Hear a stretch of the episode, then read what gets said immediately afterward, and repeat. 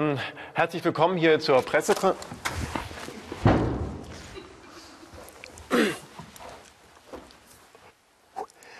Herzlich willkommen zu unserer Pressekonferenz. Ich stelle Ihnen heute bedeutende Maßnahme vor, die ab sofort für alle unsere Heimspiele des Vereins gilt. Diese, ähm, diese, diese Maßnahme wird dafür sorgen, dass wir äh, jetzt in allen Heimspielen, also jetzt, wenn wir zu Hause spielen, ähm, Heimspiele haben und die immer gewinnen. Und deswegen eine Frage vorher: Was haben ein Feuerwehrauto, eine, ein Feuerwehrauto, eine Chilischote, eine Chilischote, Also eine stopp, das ist ja Chilischote? wirklich peinlich. Schauen wir uns mal eine andere Version an. ready, set, Herzlich willkommen zu unserer Pressekonferenz hier in der Arena. Ich stelle Ihnen heute eine bedeutende Maßnahme vor, die ab sofort für alle unsere Heimspiele gilt. Diese Maßnahme wird dafür sorgen, dass wir in Zukunft noch mehr Fußballspiele gewinnen. Doch zunächst eine Frage an Sie. Was haben ein Feuerwehrauto, ein Stoppschild und eine Chilischote gemeinsam? Richtig, die sind rot. Rot heißt Achtung, Vorsicht, Abstand. Diesen Effekt möchten wir nutzen. Dieser Effekt funktioniert auch im Sport. Britische Wissenschaftler haben festgestellt, dass bei Olympischen Spielen rot gekleidete Boxer häufiger gewannen als blau gekleidete. Deshalb trägt unser Team schon seit Jahren rote Spielkleidung. Nun aber wollen wir einen Schritt weitergehen. Nun spielen wir ab sofort mit einem roten Ball. Zwischen Rot und Grün herrscht der stärkste Farbkontrast. Das heißt also, etwas Rotes vor Grün ist am besten zu sehen. Wenn nun also unsere rot gekleideten Spieler mit diesem roten Ball spielen, wird der Gegner Respekt haben, vielleicht sogar Angst und der Weg zum Tor ist frei. ready, set,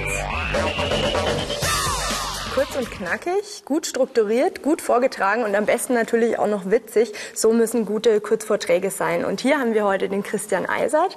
Der ist selber Comedy-Autor und Comedy-Coach. Das heißt, er schreibt Gags und Drehbücher für sich und andere. Und ähm, gut reden, gut vortragen ist sozusagen sein Job. Ihr habt jetzt zwei Varianten gesehen. Eine, sagen wir mal, weniger gute und eine wirklich tolle. Was meint ihr dazu? Naja, also ich meine, der, der, es war voll durcheinander beim ersten Mal. Ich wusste überhaupt nicht, worauf er hinaus will. Ja. Es war auch, es war auch sehr schnell. Also durcheinander. Er hat sich in den Kopf gestoßen. Ja, die, die Bilder hat er durcheinander gezeigt. Was anderes gesagt, was auf dem Bild drauf stand. Schlecht vorbereitet wirkte Ja, schlecht das, ne? vorbereitet. Genau, die Karten hab ich sind ihm aus der Hand rausgefallen. Das war auch peinlich. Ja, ja. Genau. Wie war es beim zweiten Mal, bei der zweiten Version? Das war viel besser, definitiv. Also man hat nur verstanden, was er gesagt hat. Er hat Was die war gut, genau? gemacht von den Bildern. Die Reihenfolge war richtig. Er hat langsam gesprochen, das war das Wichtigste. Okay. Man hat ihn dadurch halt auch ernster genommen, weil er ja auch ähm, das richtig gemacht hat, weil er schon langsam gesprochen hat und so. Und er hat uns angeguckt auch.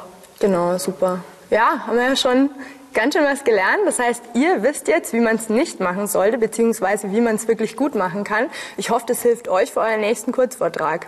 ready, set,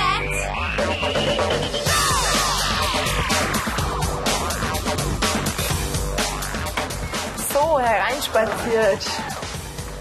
Wow. Die ganz tollen Bilder hier. Nicht schlecht. Erkennt da jemanden? Das ist doch der Beck, äh, Boris Becker. Ja, mit Steffi Graf. Genau. ja. Im Alltag begegnen euch Kurzvorträge ganz häufig, auch wenn ihr das vielleicht gar nicht immer mitkriegt. Zum Beispiel, wenn euer Lehrer euch kurz zu irgendeinem Thema was erzählt, ist das ein Kurzvortrag. Das Ganze nennt man im Übrigen auch Referat. Fällt euch noch was ein, wo sonst im Alltag Kurzvorträge vorkommen? Ähm, also mir wird spontan jetzt mal so ein Polizeiermittler oder Polizeikommissar, der für einen Fall irgendwas sagt. Genau, gutes Beispiel. Ja, oder wenn man, wenn man seinen Freunden jetzt irgendwie erzählt, was man am Wochenende gemacht hat oder sowas. Oder, oder Nachrichten, Nachrichtensprecher. Ja, dann, dann fällt mir jetzt noch ein, weil wir auch im Stadion sind, ähm, der Fußballtrainer erzählt ja auch ähm, vor seinen Fußballspielern, also vor seiner Mannschaft noch etwas, hält auch einen Kurzvortrag, Halbzeit, sonst sowas eigentlich. ready, set, Viele Leute haben Angst vor diesen Kurzvorträgen, ist auch normal. Man muss ja vor ziemlich vielen Menschen da sprechen. Der Vorteil ist, es ist ein Kurzvortrag. Das heißt, das Ganze ist wirklich kurz. Ähm, Was genau ist da jetzt kurz? Was meint ihr? Ähm, 10 bis 12 Minuten. Ja, so um den Dreh rum, ne? Alles so ab drei bis zwölf Minuten ist ein Kurzvortrag oder eben so lange, wie euer Lehrer dann eben sagt, ähm, wie es dauern soll. Halten wir mal fest. Drei bis 15 Minuten und ganz wichtig ist, dass immer nur ein Thema behandelt wird.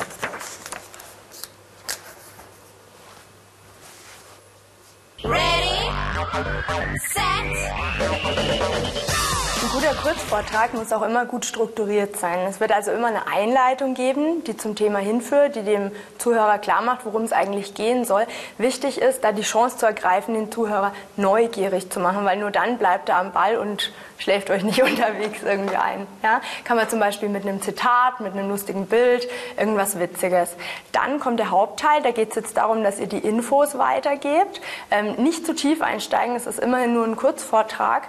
Ähm, und wichtig ist natürlich, dass ihr das auch gut präsentiert. Also der Christian vorhin hatte zum Beispiel einen Rasen dabei oder einen Ball, sowas ist witzig oder einfach vielleicht einen kurzen Videoausschnitt, irgendwas, was die Zuhörer dann wirklich bei der Stange hält. Und zum Schluss der Schluss natürlich, vielleicht noch eine kurze Zusammenfassung, ein eigenes Statement, möglicherweise auch ein Quiz oder ein Kreuzworträtsel oder sowas, um zu überprüfen, ob die euch auch wirklich gut zugehört haben. Sowas kommt zum Schluss einfach nochmal schön. ready, set, Ich fasse zusammen, ich bin am Schluss meines Kurzvortrages. Also,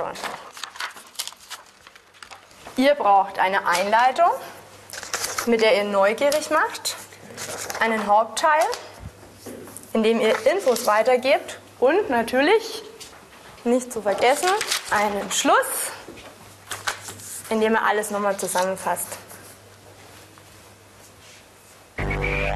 Ready, set, Ihr bekommt jetzt eine Aufgabe und zwar dürft ihr jetzt selber einen Kurzvortrag machen. Und zwar zum Thema Abseitsregel im Fußball. Ich sehe schon, ihr kennt euch bestens aus. Das Ganze soll drei Minuten dauern. Ihr bekommt von mir auch ein paar Sachen, mit denen ihr die, diesen Vortrag dann auch schön präsentieren könnt. Zum Beispiel hier ein Quiz für den Schluss, Karteikarten und Tata, ein Flipchart mit einem Spielfeld drauf. Da könnt ihr sozusagen die Spieler dann simulieren. Und ähm, da es natürlich schwierig ist, über irgendwas zu reden, von dem man keine Ahnung hat, ist es natürlich wichtig, dass ihr euch vorbereitet. Deswegen sitzt ihr hier schon am PC und ihr bekommt noch ein Lexikon von mir. In einer halben Stunde dürfte das machbar sein. Wisst ihr, worauf ihr bei der Vorbereitung achten müsst?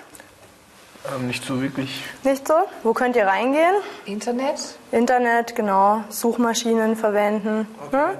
Hier den Brockhaus ruhig mal durchblättern. Wichtig ist, dass ihr auch eure Quellen überprüft, also geht auf sinnvolle Seiten. Checkt es notfalls auch nochmal gegen. Schreibt verständlich, sodass der Zuhörer wirklich ja, zum Schluss verstanden hat, was die Abseitsregel soll. Ist ja gar nicht so einfach. Präsentiert es schön, redet laut, redet deutlich, vielleicht ein bisschen lustig. Ja, und dann klappt das schon. Wenn ihr das alles beachtet, müsste das eigentlich gut hinhauen. Okay.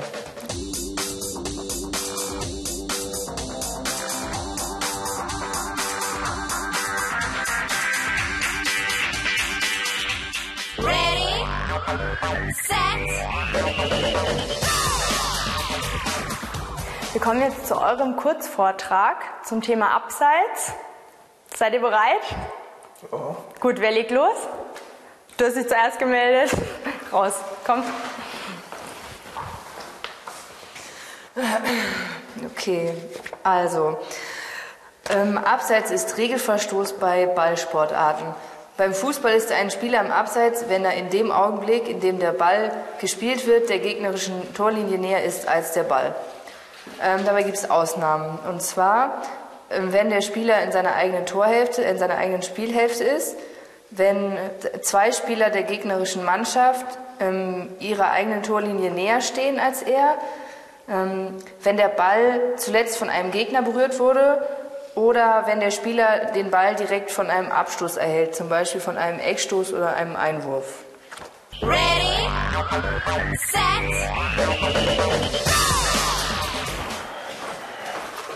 Nun ja, als ich letzte Woche bei einem interessanten Fußballspiel eine Absatzposition gesehen habe, die im Nachhinein lange diskutiert wurde, wollte ich mich einfach mal schlau machen und wie so eine Abseitsregel genau funktioniert. Nun ja, wir haben jetzt hier eine Mannschaft, die angreift. Gleich hier, das ist die Position, das ist unser Ball. Dieser Ball wird von dem Spieler mit der blauen Farbe zu seinem Mitspieler gepasst. Da der jetzt unmittelbar äh, vom Torwart steht, ist das jetzt zum Beispiel eine Absatzposition.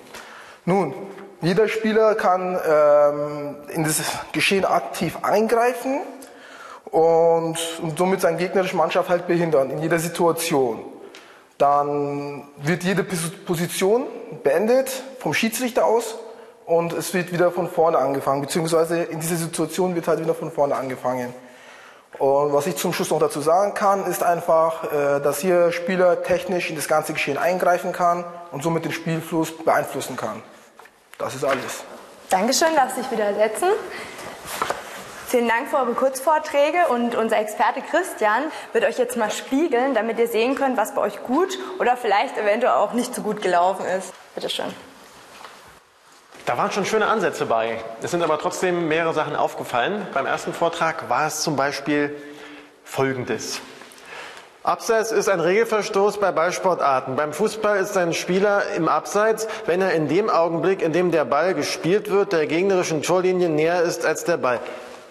Das war sehr stark abgelesen, ganz äh, an der Karteikarte hängend, überhaupt nicht ins Publikum schauend. Kontakt zum Publikum ist wichtig, dass man Aufmerksamkeit bekommt. Beim zweiten Vortrag war das schon viel freier gesprochen. Da fiel dann allerdings auf, dass die Struktur ein bisschen durcheinander ging. Man hatte Probleme zu folgen. Das lief dann in etwa so ab. Also der Spieler, der schießt, äh, das ist der Ball, äh, steht dann im Abseits, wenn hier die beiden Gegner ähm, äh, im passiven Abseits und deshalb muss man, und man hat völlig als Zuhörer den Faden verloren und wusste gar nicht, was du äh, sagen willst. Gut war, dass es natürlicher wirkte und du ähm, auch langsam gesprochen hast. Ready, set, Fassen wir nochmal zusammen, was wichtig ist für einen guten Kurzvortrag. Und zwar immer laut und deutlich sprechen, ganz wichtig. Die Zuschauer bitte immer anschauen, Blickkontakt halten. Die Geschwindigkeit ist wichtig, nicht zu langsam, aber auch nicht zu schnell. Gut strukturiert sollte das Ganze natürlich sein, weil sonst versteht zum Schluss überhaupt keiner mehr, wenn ihr vom Hundertsten ins Tausendste kommt. Wichtig ist, dass ihr frei sprecht, also nicht diesen hier. Und dass ihr Hilfsmittel benutzt, wie hier zum Beispiel das Flipchart.